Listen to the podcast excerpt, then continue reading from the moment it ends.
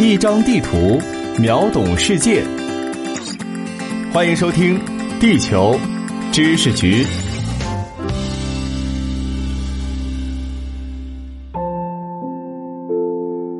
大家好，欢迎来到《地球知识局》，我是零零一号地球观察员霍杰。在我国新疆与内蒙古、俄罗斯、哈萨克斯坦交界的地方，耸立着一座雄伟的山脉，这就是阿尔泰山。其在蒙语中的意义是金山。从汉朝开始，就是出产黄金矿藏的地方。阿尔泰地区有着丰富的自然形态，包括森林、草原以及高山草甸。丰饶的环境养育了众多动物，比如红隼、黄羊、河狸、雪豹、猞猁，是横亘在我国西北部的一座天然生物多样性的宝库。快到图文简介里找出局长精心制作的地图，一起来了解吧。亚欧大陆的地理中心，一种说法是在新疆北疆，另一种说法是在俄罗斯图瓦共和国。这两处地方分别位于阿尔泰山的两个方向。阿尔泰山位于北纬五十度附近，最高峰被叫做友谊峰，得名原因在于其处在中国、俄罗斯、蒙古、哈萨克斯坦四国交界线附近。海拔四千三百七十四米，坐落于世界上最大大陆板块的中心区域，阿尔泰山及广大的周边地区被大陆性气候所笼罩。受亚洲反气旋高压区影响，这里的冬季漫长而寒冷，夏季则短暂而凉爽。亚洲腹地是世界上最远离海洋的地方，所以降水稀少。半干旱、干旱地貌是这里的主要形态。就在这片广袤而又荒凉的干旱区域，阿尔泰山路孕育了丰富的生机。阿尔泰山脉绵延两千余公里，主要山脊高度在三千米以上。这座横亘于亚欧大陆中心的高山呈西北东南走向，像一堵高大无比的墙一样。挡住了北半球盛行西风带来的水汽。地球上的风主要是空气从高气压区到低气压区的流动而形成。从北纬三十度附近的副热带高气压带到北纬六十度附近的副极地低气压带，强大的气压差带来常年的盛行风。在北半球，由于地球自转产生的地转偏向力。这股由南向北的气流右偏为西南风。北半球盛行西风，裹挟着来自大西洋、地中海、黑海和里海的湿润空气，在高空中一路奔驰，来到了新疆东北部，遇到高大巍峨的阿尔泰山的阻挡。北半球盛行西风是西南风，而阿尔泰山是西北东南走向的山脉。正好挡得严严实实。遇到山脉阻挡，气流被迫顺着山脉的升高而抬升，而阿尔泰山又有平均三千米的山脊高度。当暖湿气流到一定高度之后，气温随着海拔降低，水汽遇冷凝结，就形成了降水。在干旱的东中北亚交界处，阿尔泰山区域能独具生机。就是靠着生命之源水的丰富，夏季降雨和冰雪融水，让阿尔泰山区形成了额尔齐斯河与乌伦古河等河流水系，许多野生动物借此大自然的馈赠而野蛮生长。优越的自然条件也吸引了人类的到来，水草丰茂的阿尔泰山路自古就是理想的放牧场所。丁零、铁勒、柔然等多个游牧民族在这里休养生息，并且成就一番佳话。到现在还留下来一个名词——阿尔泰语系。学术界有一种说法是，这些从阿尔泰山走出的民族，今天遍布了亚洲大部分区域。时至今日，仍然还有许多牧民在这里进行畜牧业生产。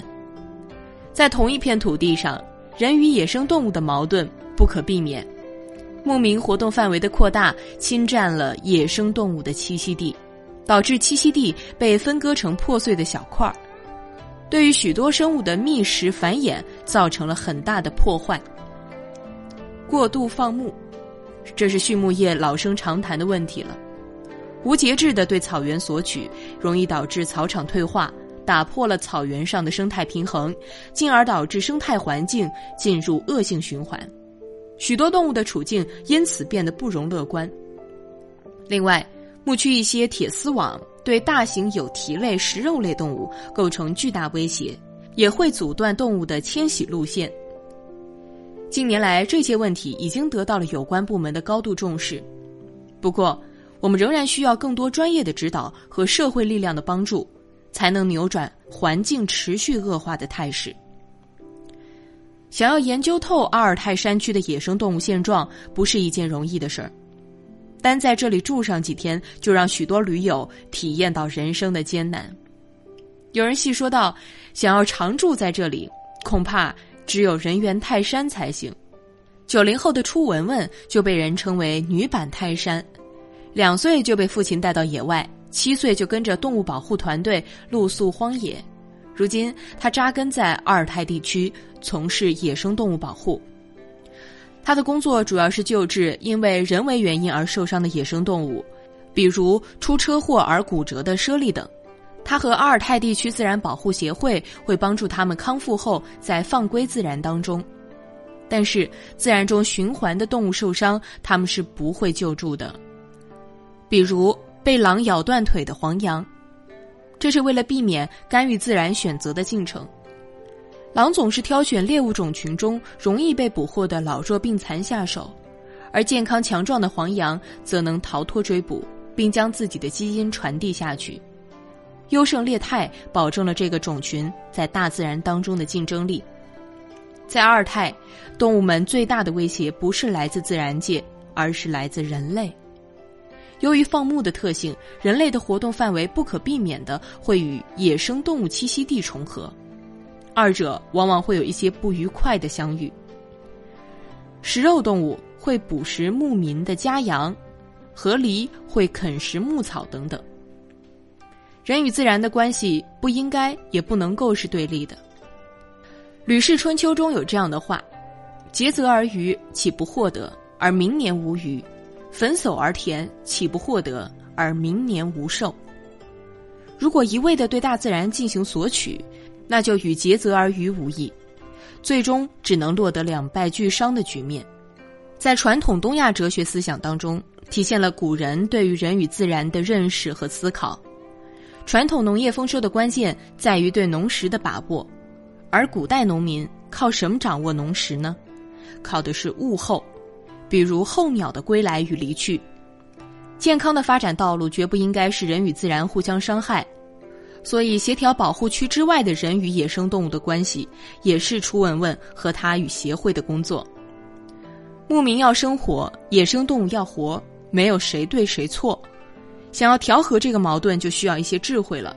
针对牧民需要牧草养活牲畜的需求，阿勒泰地区自然保护协会采取了雇佣牧民种树。让牧民当河狸的巡护员，照成活率折成牧草，给他们作为工资，两全其美。保护生物多样性是我们进行可持续发展的必由之路，是公益性质的好事。但推进这项事业也要讲求方式方法，一味的指责农牧民等生产者是不对的，只会激化矛盾，对于保护阿尔泰山区生物多样性的事业没有一点裨益。应该通过鼓励和激励的方式去引导，最终找到一个让每个和野生动物生活区域重叠的人类，都有能和野生动物以不干扰的情况下和谐共处的希望和可能。用正向的方式激励出人们的一份善良，用科学的引导让大众了解如何与大自然实现共赢。好了，本节目由喜马拉雅 FM 独家授权播出，地球知识局全权制作，我们。下期再会。